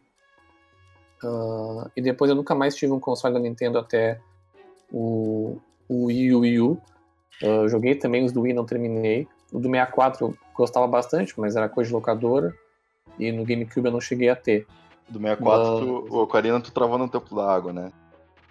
O Ocarina eu não lembro onde eu travei, mas é que como eu não tinha o 64, eu jogava muito pouco, porque eu jogava na locadora, sabe? E locadora só como é que é, o save se apagava, aquelas coisas assim. Então, o 64 foi o, o, o console que, como eu comentei, eu joguei mais no multiplayer. Eu quero até retomar o, o Ocarina e o Majora's, e Majora's Mask. Eu quero retomar eles no 3DS uh, para jogar. É, eu ouvi e... falar que a versão do 3DS eles corrigiram alguns probleminhas que quebravam a experiência assim do, do Ocarina, tá ligado? Principalmente a questão do Templo da Água, eles os puzzles e tudo. Sim. E, o, e aí o Breath of the Wild, toda essa liberdade, o level design, um, um, um absurdo, assim, a, a, Nintendo é uma coisa que até é difícil de entender como é que eles conseguiram fazer algo tão, tão perfeito, assim, tão... Até tem uns, uns, uns, uns vídeos de making off, assim, que eles, eles testando as ideias, é, é genial, assim. O jogo é impressionante, acho que todo mundo deveria jogar. E, e ele tá na lista porque ele também representa um estilo de jogo que eu gosto bastante, que aqui é o Action RPG. Até o Zelda especificamente não é tanto RPG, na verdade ele tem quase nada de RPG, ele é mais um Action Adventure mesmo. Eu acho que Mas... essa é a polêmica do Zelda, né? Toda a franquia é. do Zelda. Pois é. Mas que é o. RPG menos RPG de todos. É, não tem muita coisa de RPG, mas eu meio que coloquei tudo no mesmo balde aí. Sim. E pega jogos, por exemplo, como Horizon Zero Dawn do Play 4, que é um baita de um jogo também, ou pegar um The Witcher, todos esses jogos de mundo aberto com, essa, com essas questões de liberdades, side quest, coisas assim, é uma coisa que eu gosto bastante. Mas eu acho dificilmente eu vou jogar alguma coisa que eu vou gostar tanto quanto o jogo do Zelda. Tô jogando de novo e a experiência tá sendo diferente. Vai ser agora a continuação ainda melhor. desse. Sim, vai ter continuação agora. O jogo Mas... tem conteúdo pra cacete. É um absurdo a quantidade de conteúdo que ele tem. Platinar. O, o, o Nintendo não tem uma, um equivalente a uma platina, né? Mas fazer 100% dele é muito, muito, muito difícil, muito demorado. É coisa de 300 horas, talvez. Uh, o que é um absurdo para um jogo single player hoje em dia. Mas o Breath of the Wild ele representa muito assim um estilo de jogo que eu gosto e de quebra roubando um pouquinho ainda é o jogo que eu meu jogo favorito da vida assim e eu acho que ele vai ficar nesse posto por um bom tempo mas isso que o Vinícius falou é, é o mal de todo RPG todo jogo de mundo aberto tá ligado todo jogo de mundo aberto tu te perde da, da história principal porque o tu tem mil coisas na tua volta. Mas é que a liberdade Mas alguns desse... jogos eles te dão mais, uh, mais informações. É que o Zelda não. É que, tipo assim, o Zelda ele simplesmente te larga, ele, ele te larga e nem te diz pra onde é que tem que ir primeiro. É que, tipo assim, por Sabe? mais que então, seja. É tu que vai descobrindo sozinho, assim. Isso. É que, tipo, pro, o jogo, por mais que ele seja mundo aberto, ele tem uma certa linearidade, tá ligado? Tu tem que fazer uma sequência de missões principais para te poder zerar o jogo. Esse não, cara. O, o Zelda Breath of the Wild, tu pode simplesmente fazer a parte inicial ali, que é, vamos dizer que é um tutorialzinho, um tutorial bem grande. Depois que tu faz aquilo, cara, se tu quiser ruxar direto pro castelo e matar o, o Calamity Ganon, tu pode. E tu consegue gerar o, o jogo em uma hora. Ou tu simplesmente pode fazer todo o caminho que o jogo te, te diz para fazer. Não, ele não te diz, né? Mas que tu acaba descobrindo. É, o jogo ele, ele é, é, o jogo ele é linear no início ali, na primeira hora do jogo, que ele é um praticamente um tutorial mesmo, como disse Moraes. Aí depois, quando ele te larga no mundo aberto, ele, ele tu já consegue na, na mesma hora ir no último chefe. É. Ele tá na tua frente. Ele literalmente a gente fala, tá ali, ó. É ali, o teu problema tá ali, ó. Tá, mas ele te dá um caminho pra te seguir uma história ou é a Way esse? Não, tu tem é história. Tu tem história. Tu ah, tem... não, a MP. Não, ele, não, ele tem história, só que ela não tem uma ordem, entendeu? Ela vai se montando. Entendeu? É, tipo, tu tem que. Porque o jogo, ele basicamente, ele, ele tirando essa parte do tutorial, ele diz, cara, o problema tá ali. Eu não quero dar. Não quero contar nada da história, mas. O problema é tá uma, ali. É uma evolução dos Zeldas antigos, na real, já era, assim, né? Se tu pega o Ocarina, tu podia fazer com qualquer ordem os templos. Exatamente. E aí tu tem quatro miss, grandes missões no jogo. que vão te fortalecer para tu, faz, pra tu vencer o último chefe. Mas tu pode chegar no último chefe a hora que tu quiser. Tanto que tu vê uh, speedrun do jogo, os caras literalmente já começando o jogo, indo lá sem arma, sem nada, sem muita coisa e matando o último chefe. Só que quando ele te larga no mundo e te diz ali o problema, te vira, ainda na, na, na, talvez na segunda hora, ele ainda é um pouquinho mais, ainda é um pouquinho linear, assim, ele te dá uns toquezinhos, assim. Mas em dado momento o jogo te larga totalmente e tu vai explorando e descobrindo, porque tu sabe qual é a tua missão. É, tu sabe que tu tem que fazer ah, as quatro, os quatro, as quatro é, missões principais. Ah, tá. Isso. Pelo menos tem um norte. Tu Ele sabe é, disso, o... mas não é obrigado a fazer, entendeu? Tu pode simplesmente cagar e não fazer. Só vai ser mais fácil vencer o último chefe se tu fazer. É, The Division 2 é meio assim também. Vá comparar The é, Division com. Ah, não. Mesma barca. Vá comparar The Division não, com, com Zelda. O problema, o problema que eu tive com Breath of the Wild, eu não terminei ele. Eu joguei bem pouco, na real. Foi uma questão de frustração ali no início porque, cara, eu fiz um caminho do jogo que eu fiquei sem armas. E eu não sabia como pegar novas e tava. Sei lá, eu, me, eu realmente me perdi. Aí eu chegava em alguns inimigos que eu morria, então, tipo, meio que quebrou a progressão ali, sabe? Porque, tipo, cara, minhas armas todas quebraram e eu fiquei fudido, sabe? Sim. É, esse jogo ele teve uma discussão na época que era essa questão, né, que a Nintendo ela fez essa, esse design que as, todas as armas elas são destrutíveis.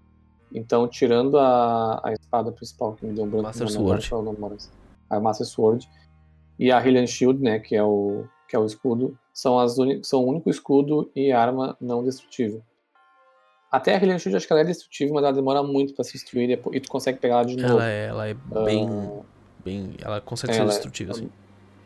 É, mas todas as outras armas elas são destrutíveis. Então, durante o jogo eu fui poupando assim armas que eu achava que elas iam ser mais úteis para mim. Só que eu não passei por essa situação de ficar sem, no sentido assim de ficar totalmente desamparado de armas assim. E até dessa dessa nova run que eu tô fazendo, eu não tô me preocupando tanto em se as armas vão quebrar ou não, porque eu sei que eu vou conseguir. Eu talvez onde tu tenha chegado, André, uh, tu, talvez tu tenha realmente tomado uma decisão errada de né, de ter chegado nesse ponto sem arma, mas, cara, nada te impede também de tu voltar para outros lugares, matar alguns inimigos com arco flash, alguma coisa assim, e aí pegar a arma deles e, e continuar te montando, sabe? É, com certeza tu ia achar arma em algum lugar. Cheguei... É, mas é que me frustrou porque eu tentei fazer isso algumas vezes, só que aí as armas quebraram de novo esse loop, tá ligado? Sim, é. Esse loop é eterno, né? Ele vai quebrando sempre. Eu é, cheguei é numa assim, vibe é... parecida com o do André. Eu cheguei um, eu tive pontos que eu fiquei sem arma, tá ligado? Então eu tive que voltar, pegar um pedaço de pau e tentar conseguir uma coisa melhor. Então, eu entendo bem a frustração do André. Eu passei por alguma coisa parecida em outros momentos também que eu precisava Sim, de. muita gente não gostou do, do jogo por causa disso.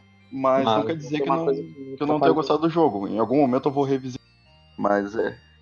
eu acho que, que ele, ele, o Breath of the Wild é uma aula de level design. Eu disse que a From Software, né, ela é hoje em dia talvez a empresa que mais faz uh, level design, mas junto com a Nintendo, com certeza. Né? Até me me autocorrigindo aqui agora, porque a Nintendo também é um absurdo na questão de level design. E a liberdade desse jogo eu não, eu não vi até hoje. Até na época que esse jogo lançou, ele lançou quase junto com o Horizon Zero Dawn, que é um puta jogo de PS4. Só que, e aí na primeira vez que eu joguei assim, eu joguei logo em seguida que eu terminei o Breath of the Wild, e eu me frustrei com um monte de coisa no jogo uh, do Zero Dawn, que na real depois eu me desfrustrei. Essa palavra Jorge porque eu, eu entendi que na verdade era uma decisão de design, né? Os dois jogos eles não tinham a mesma proposta, né? Porque cara, no Zelda tudo que tu quiser escalar tu escala, sabe? Tudo que é pedra que tu vê, tudo, tudo, tudo, absolutamente tudo em qualquer lugar. Só tem que cuidar da tua estamina, né? E e no no Horizon Zero Dawn, por exemplo, tu queria escalar uma pedra, só escalaria aquela pedra se o jogo quisesse que tu escalasse. E se o jogo queria que tu escalasse, tu ia escalar num ponto específico da pedra, sabe? Que é ali onde estaria com a corzinha diferente que o bonequinho vai se pendurar, tipo Uncharted, assim. Uh, não tem uma coisa melhor ou pior, são só decisões de design e até questões de, de programação também, né? O Zelda ele sacrificou muita coisa de animação, de, de coisa assim, pra ter essa liberdade, né? A animação do Link escalando uh, uma montanha, uma pedra, uma árvore é a mesma, entendeu? E quando tu vai escalar um jogo, por exemplo, como Horizon, tem uma animação linda da, da protagonista ali uh, escalando. O Zelda sacrificou isso para poder fazer que tu escalasse qualquer lugar. Então o Zelda, em questão de animação, dessas coisas assim, ele, ele é até mais fraco que outros jogos. Mas ele te entrega mais liberdade. Então tu acaba entrando muito no jogo, sabe? É um jogo muito imersivo. Sim, e sem falar E que é um tem... jogo, como eu disse, gigante, assim. E tu tem outra- muitas coisas pra fazer, tipo, cara, tu consegue, como tu disse, cozinhar, tu consegue. ah, tu pode ir a qualquer lugar. Tem a função de, tipo, tu usar o teu escudo como uma, uma prancha de. Vamos, vamos dizer, um snowboard, tá ligado? Porque tu. É, desce tu a- a desce as montanha. montanhas de areia com, com as coisas. Isso, cara, ah, o deserto, a parte do deserto lá que foi onde que eu, eu parei, é muito legal porque, tipo, tu te ferra por causa do calor, então tu, tu tem que tentar. O jogo ele tem sistema de temperatura, então se tiver calor, teu personagem, o, o Link ele vai sentir o calor, se tiver frio, tu vai sentir o frio. Ele vai sentir frio. Aí É, eu pa- achei.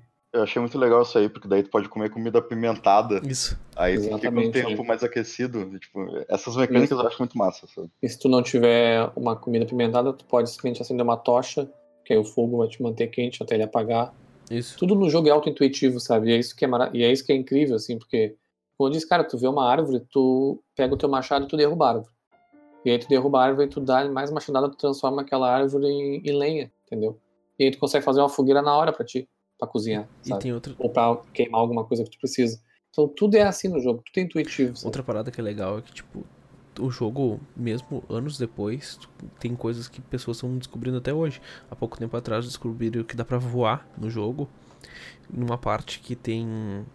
Tipo, tem um, um certo momento depois ali do início do, do- do tutorial que eu disse, tu consegue pegar, ah, tu faz as tuas primeiras shrines e tu pega os, os teus poderes. E um deles é aquele de controlar ah, ah, coisas de metal.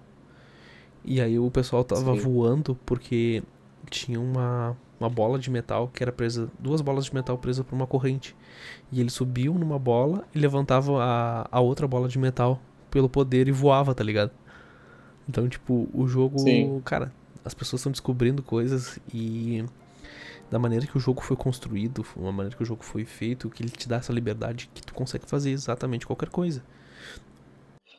Não, ele é genial nesse sentido. Tem um outro ponto do jogo que são as shrines, né? São 120 shrines no jogo.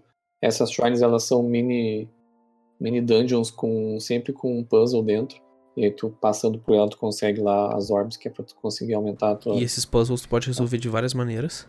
Exatamente, é onde eu ia chegar. Tu, se tu olhar na internet, as pessoas resolvendo os puzzles, cada pessoa resolve de um jeito. Eu tenho uma que eu acho tem... Tem uma que eu, que, tipo, eu tava bem frustrado fazendo, que era com sensor de movimento, sabe? Que tu tinha que controlar uma bola num labirinto e com sensor de movimento. E eu não, não tava conseguindo controlar essa bola pra levar em tal lugar, tá ligado? E eu, o que que eu fiz? Eu peguei e virei de cabeça pra baixo o labirinto, deixei a bola correr e quando ela chegou na ponta, eu dei um empurrão, sabe? E aí a bola saltou longe e eu consegui passar. Tipo, cara, é muito. É Sim, muito, eu fiz algo parecido é muito também. legal isso, cara. Eu particularmente odeio essas, esses controles de movimento, mas é uma gimmick que a Nintendo insiste em colocar nos jogos. Ah, felizmente é pouco que aparece no jogo, e é só nas shrines mesmo. Mas, mas as shrines, as 120, são muito criativas, sabe? Ah, mas uma coisa que, Muito que legal o sensor de movimento eu acho legal é na, no arco flash. Ele já ajuda um monte. em qual? No, quando tu tá usando o arco flash. Ah, sim, também é. Eu ainda prefiro no direcional, mas, mas aí é coisa minha mesmo, eu não sou muito Sim. Outro bagulho interessante que eu queria comentar sobre Zelda ah, é que eles pensam em muitos detalhes, tá ligado? Tipo, quando tá rolando uma, chu uma, um- uma chuva e tem raios e tu tá com um equipamento de ferro no meio de um campo aberto, vamos Tu supor. vai levar um Tu vai raio na levar um raio na cabeça porque tu tá usando Exatamente, metal, é. sabe? É muito legal isso. Tudo é assim, inclusive tem puzzles assim. Tem um puzzle que é pra tu descobrir uma shrine. Tu tá numa área que é um monte de raio caindo. E tem uma shrine que tá debaixo de uma. É tipo uma, uma, uma coisa de madeira, assim. E tu não consegue acessar ela. E aí tu vê que tá caindo um monte de raio. E o que, que tu faz? Tu, tu dropa a tua espada em cima da shrine, dessa parte de madeira, que vai pegar um raio ali e vai destruir a, essa, essa camada de madeira por fora e tu consegue acessar ela, sabe? Só que, cara, tu tem que descobrir isso sozinho, sabe? Tipo, o jogo não te fala nada. Sabe? Vai ser muito legal, cara. Isso é muito legal. Breath of the Wild, então, é o meu jogo favorito da vida, que representa esse estilo de jogo que eu, que eu gosto muito, assim. E tu, Galho, qual que é o teu último jogo da lista? O meu último jogo da lista é o melhor jogo já feito na história dos videogames. Ah, meu Deus. Lá vem. peraí, peraí, deixa eu adivinhar. É. Battlefield. Ele já falou. Ah, É, Deu spoiler. já. Ah, eu falei ah não, já. não, é. The é Last of Us. Tá, tá certo. The Last of Us, cara, é o melhor jogo já feito na história dos videogames, cara. Simples. Acabou. É isso. Não, sério, cara, The Last of Us é muito foda. Todo mundo sabe que é muito foda, tá ligado? Mas, tipo, eu trouxe ele porque, cara, eu, nem tinha vontade de jogar. E o meu cunhado, cara, joga, porque, ah, é massa, parece um filme e tal. E eu tava jogar sem pretensão, cara, e eu joguei e é muito foda. Cara, a história dele é muito foda, a cinemática dele é muito. Cara, parece que tu tá vendo um filme assim e, tipo, tu. Parece que tu tá dentro do filme, tá ligado? É muito foda. A química dos personagens é incrível também, da Ellie, do Joe e tal. E tu parece que tu sente o que, que ele tá sentindo, tipo, quando ele sente raiva, quando ele quer cuidar dela e. Cara, a química deles é, é muito foda. Os gráficos também, né? Porque é finalzinho do PS3, cara, e já é quase gráfico de PS4, não sei que bruxaria que eles fizeram, mas o gráfico de The Last of Us, mesmo no PS3, é, é muito foda. E aí tu, tu, quem não conhece vai acha que ah, é muito foda porque a, a jogabilidade dele é muito foda. O pior é que não, ele é muito simples. Ele é tu bate, atira, pula, sobe nos, nos esquemas, monta monta uns itens, é, é bem simples a, a mecânica dele. Só que a narrativa dele é, é muito foda. Tu, tu, parece que tu sente o, o que o personagem tá sentindo.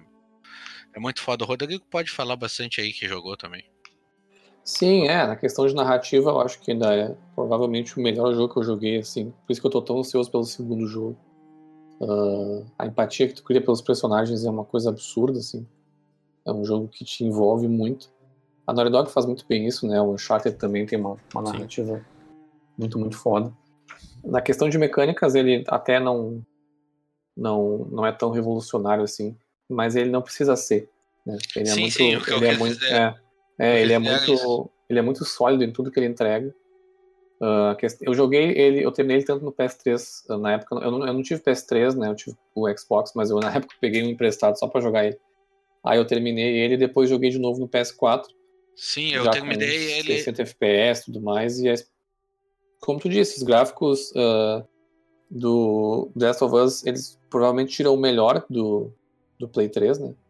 Foi um jogo de final de geração, assim, que, que tirou tudo. E eu achei bem legal que eles trouxeram pro PS4. Já ainda melhor os gráficos, com 60 FPS. Uma experiência ainda melhor, assim. É, ele, ele foi Cara, meio... Meio que o Shadow of the Colossus foi pro Play 2 ali, né? E o God of War 2. Exatamente. Foi, foram os que tiraram mais do, do hardware do, Sim. do console. Cara, e a trilha sonora dele é muito foda, assim, mano.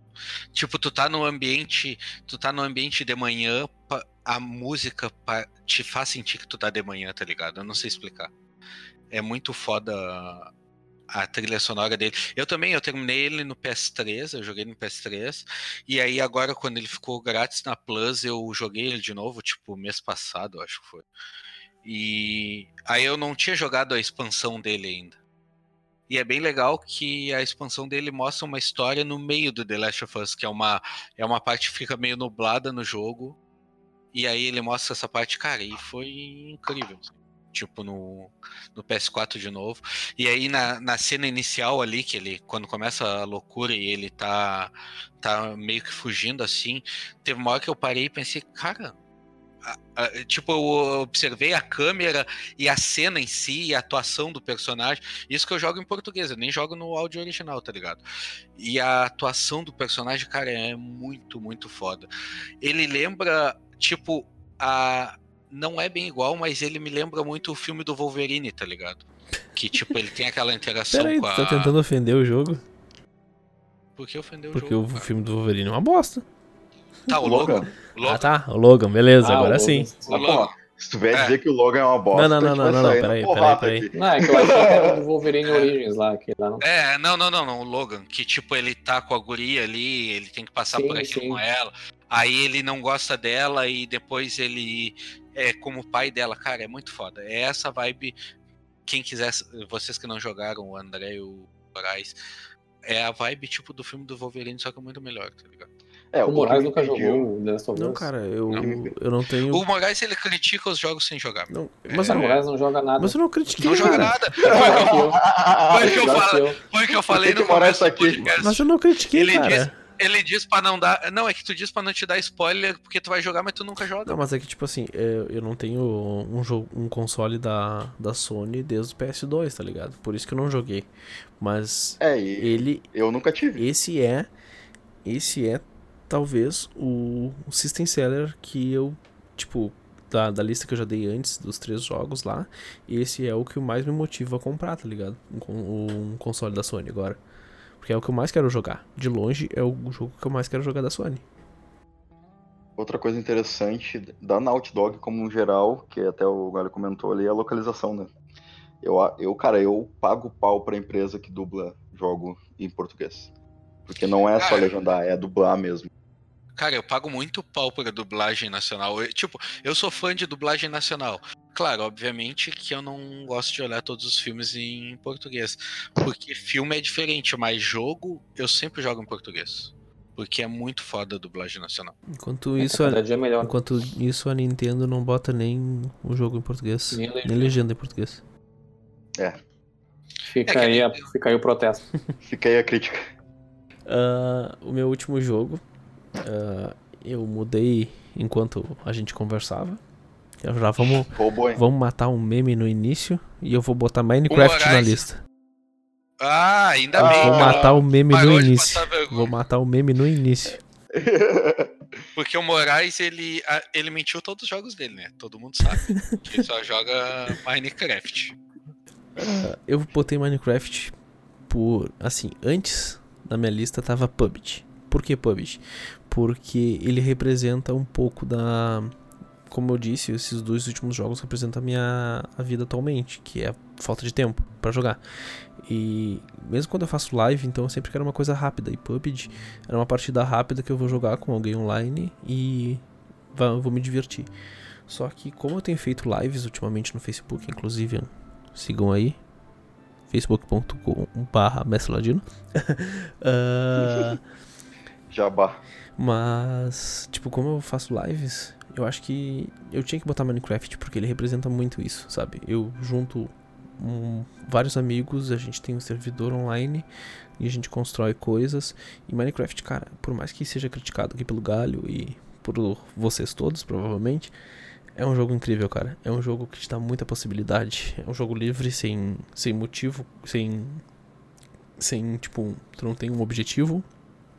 Claro, tu pode matar o dragão no final, mas é um jogo livre, tu tem possibilidade de construir o que tu quiser, fazer o que tu quiser. Se tu quer ir matar o dragão no início do jogo, tu vai. Se tu quer construir tua casinha e cagar pro dragão, tu pode fazer também. Tu faz o que tu quer, tá ligado? E eu acho que ele tem mecânicas bem interessantes, tipo a mecânica de circuito, que o pessoal faz uns bagulho absurdo. Já fizeram calculadora, fizeram. Cara, rodaram uma ROM de Pokémon dentro de. de.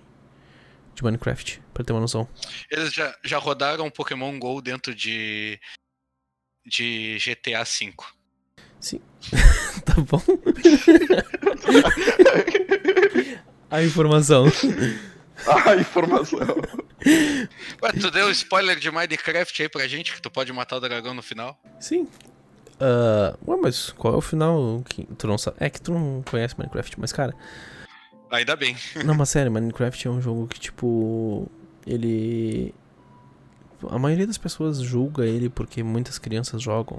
A- a- o público-alvo do Minecraft é as crianças. Mas eu jogo Minecraft, por exemplo, desde cedo, desde criança. Jogo Minecraft há 10 anos. Desde que lançou, eu, eu joguei ele. E aí dei uma pausa durante um período da minha vida. E agora eu voltei. E ele representa bastante pra mim porque eu acabei conhecendo muitas pessoas, cara. A gente, antes de, antes de. Quando eu fazia lives em grupo com a Ordem Geek, que era um grupo de lives que eu tinha. Eu conheci muitas pessoas lá, cara, pessoas que entravam, a gente teve muitas histórias por causa de Minecraft, sabe? Então, eu acho que isso não é só eu, acho que boa parte de youtubers e pessoas que jogaram Minecraft criaram histórias por causa disso.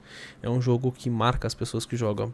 É meio estranho falar, mas é um jogo, cara, que vale a pena tu dar uma chance, tá ligado? Para tentar entender quando tu tipo, quando tu olha, tu vai achar estranho, tu vai começar, mas se tu começar e der uma chance pro jogo, ele vale a pena.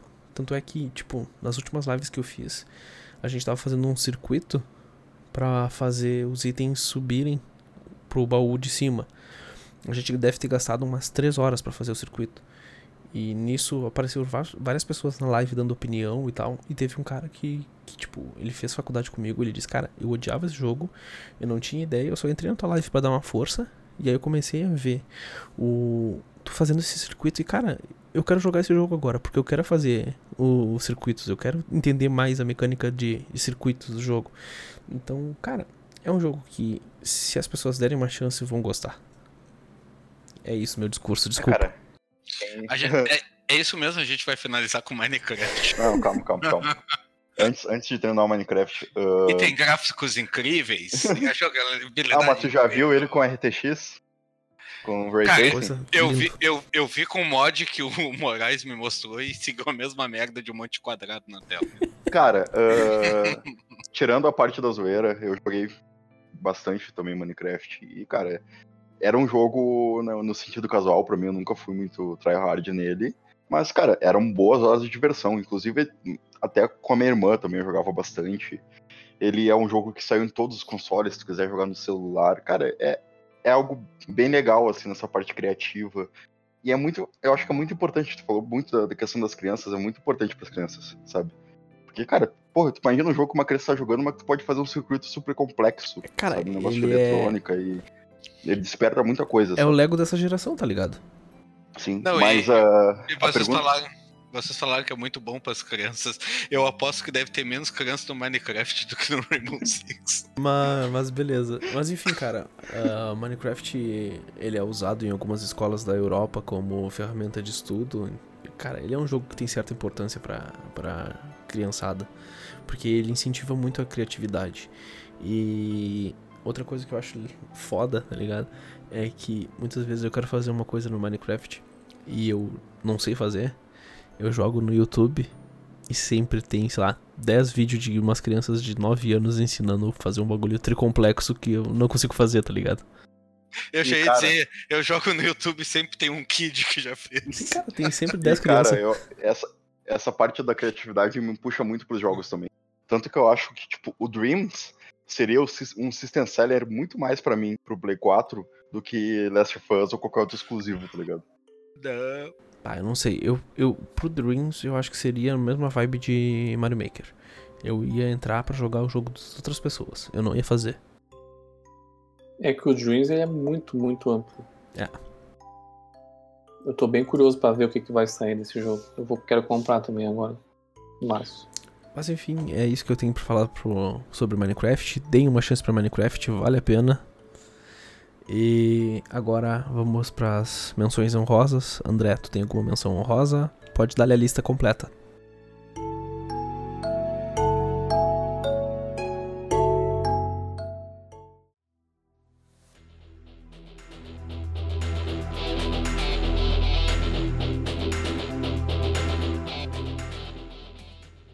Ah, tava dando uma pensada rapidinho. Eu acho que Breath of Fire 4 no Play 1. Tamo junto. jogo que eu levei muito. Olha, eu joguei. Eu zerei várias vezes, eu gosto muito da história. Foi o primeiro RPG que, que eu. JRPG, assim mesmo, que eu levei a sério. Uh, na época que eu não tinha nem Play 1, nunca tive, eu emulava no computador. Eu chegava a comprar os, os CDs piratas pra emular no computador, pra não ter que baixar, sabe? E, cara, foi um jogo que me marcou muito, assim, também, essa parte da adolescência.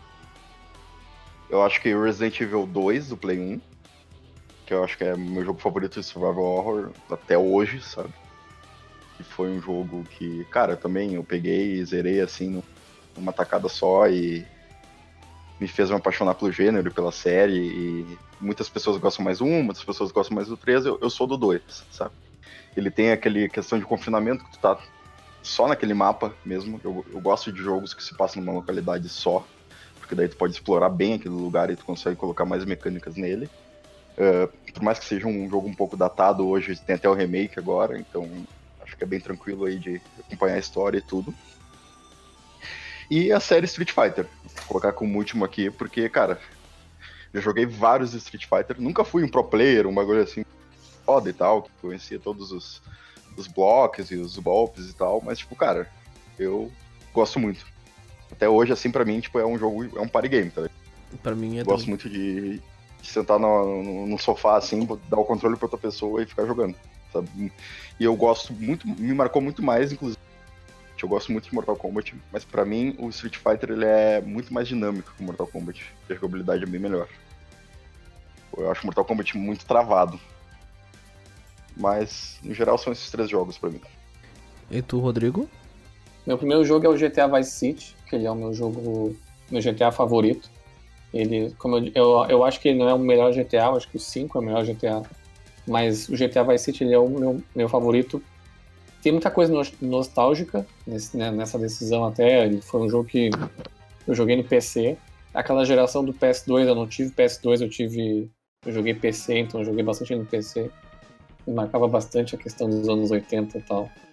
Meu outro jogo é Marvel vs Capcom. Foi um jogo que eu joguei muito. Ah, Marvel vs. Que representa muitos jogos, tipos de jogos que eu gosto de luta. Street Fighter 2, complementar com Marvel vs Capcom. Street Fighter 2 é o melhor Street Fighter, um dos melhores Street Fighters que já foram feitos. É um jogo que não envelheceu nada. Há controvérsias. O Super, o Super Mario 3D World, que eu acho um dos melhores Marios, se não o melhor Mario do. E o último é o Tartarugas Ninja, o Turtles in Time, que é o, pra mim, o melhor, o melhor beat'em up já feito. E é um estilo de jogo que eu joguei muito lá no Super Nintendo. Quase entrou na minha lista, cara. Não vou te mentir. Esse aí quase teve na minha lista.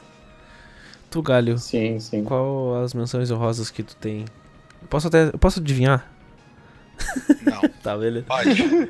Tenta. Tu vai falar de Star Wars Battlefront 2? Cara, eu não ia falar, mas eu vou falar agora. Eu tinha me esquecido. Tu vai falar de BF4? E, Isso porque eu te dei spoiler, e né? tu vai falar de. Overcooked. Ah, errasse. Tá, beleza, continua. Eu vou, eu vou falar várias, mas eu vou ser rápido. PS1, Breath of Fire 4, Final Fantasy VIII e Parasite Eve. PS2, não me importo, nunca não joguei muito jogo de PS2. PS3, Call of Duty Ghosts, BF4 e Far Cry 4. Aí PS4 Horizon Zero Dawn, que é um jogo foda pra caralho. Eu não botei aqui só porque ele é meio. Não mudou muito na minha vida, mas é um jogo foda pra caralho. E F5 no PS4. E no PC CSGO. Que eu joguei pra caralho e. Só que não mudou muito na minha vida. É isso aí. Uh, pra mim, as minhas menções honrosas eu não vou separar assim. Eu vou botar PUBG, pelo mesmo motivo que eu citei Minecraft, que por causa das lives. Uh, Zelda Breath of the Wild, eu acho que já falei bastante enquanto o Rodrigo citou no dele. Uh, Tibia, porque para mim era junto com o San Andreas, foi a época que eu comecei a criar servidor e modificar coisas e gerar um pouco do meu interesse sobre programação. E, cara, tem histórias incríveis de Tibias que a gente pode deixar para outro podcast, mas tem muitas histórias legais que eu tive nesse jogo. Street Fighter 5, porque ele esse jogo, cara, eu, eu criei uma paixão por Street Fighter lá na empresa, quando a gente jogava junto no arcade. E o Street Fighter 5 ele me gerou essa esse, essa paixão por ele. E ele me porque ele me despertou o interesse pelos esportes, cara. Eu comecei a gostar de esporte por causa do Street Fighter 5. Tu diz quando eu te cagava pau no Street Fighter 3. Né? Ah, vem com vem vem contra a Chun-Li aqui. Vem, vem Chun-Li. Vem Chun Eu acho o Street Fighter 5 um ótimo Street Fighter. Eu acho que ele é até meio injustiçado pela galera, que é muito fã do 4. Não, Mas eu acho o 5 Pra mim, o bem 5 é melhor. Sem comparação. Ahn, Super Meat Boy. que representa um pouco do meu interesse e minha paixão pelo mundo indie. Cara, tu tem que olhar Indie Game Já The assisti. Movie, que eles falam sobre. Já vi sobre Super Meat Já, Boy? sim. Foi, Já foi vi por isso esse- que eu botei Mas- Super Meat Boy, porque ele representa bem a, a visão do indie, sabe? Eu, vou botar na minha, nas minhas menções honrosas Castlevania 1, que Era difícil pra caralho. Nunca consegui passar da Medusa. Pô, não botei Symphony of the Night nas minhas menções honrosas, esqueci. Mas, é, eu ia botar Symphony of the Night, mas eu preferi botar o Castlevania 1 porque Que é o único Castlevania possível, né? porque eu comprei a, todas as, as fitas do, do do Nintendo. E tipo eu tava tentando jogar em sequência e cara pra mim o jogo é incrível a trilha sonora é muito boa e ele representa bastante. Tipo mesmo que na época não era Metroidvania mas eu amo o, o subgênero Metroidvania. E não tem como não citar Castlevania sem falar de Metroidvania. E por Se eu fosse, pode falar se eu fosse editar o podcast, eu ia terminar no. Eu é Castlevania porque eu comprei e eu ia cortar aí.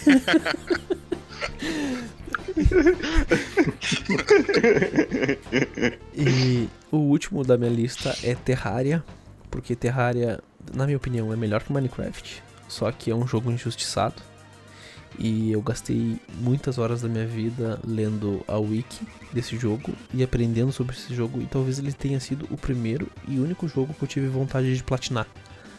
Porque pra mim a- o sistema de boss dele é bem legal, a, a progressão, tudo. Cara, um jogo excelente e eu acho que vale muito a pena pra quem gosta desses jogos criativos. Eu acho que é isso.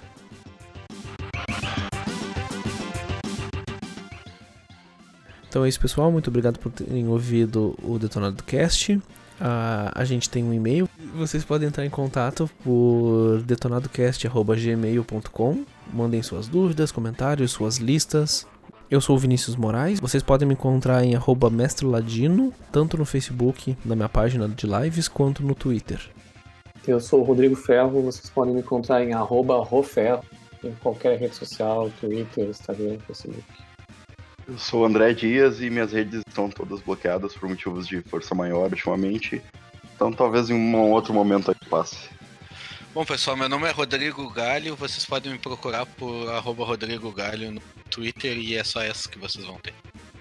E no, e no próximo programa a gente vai falar sobre Titanfall. Sim ou você está errado?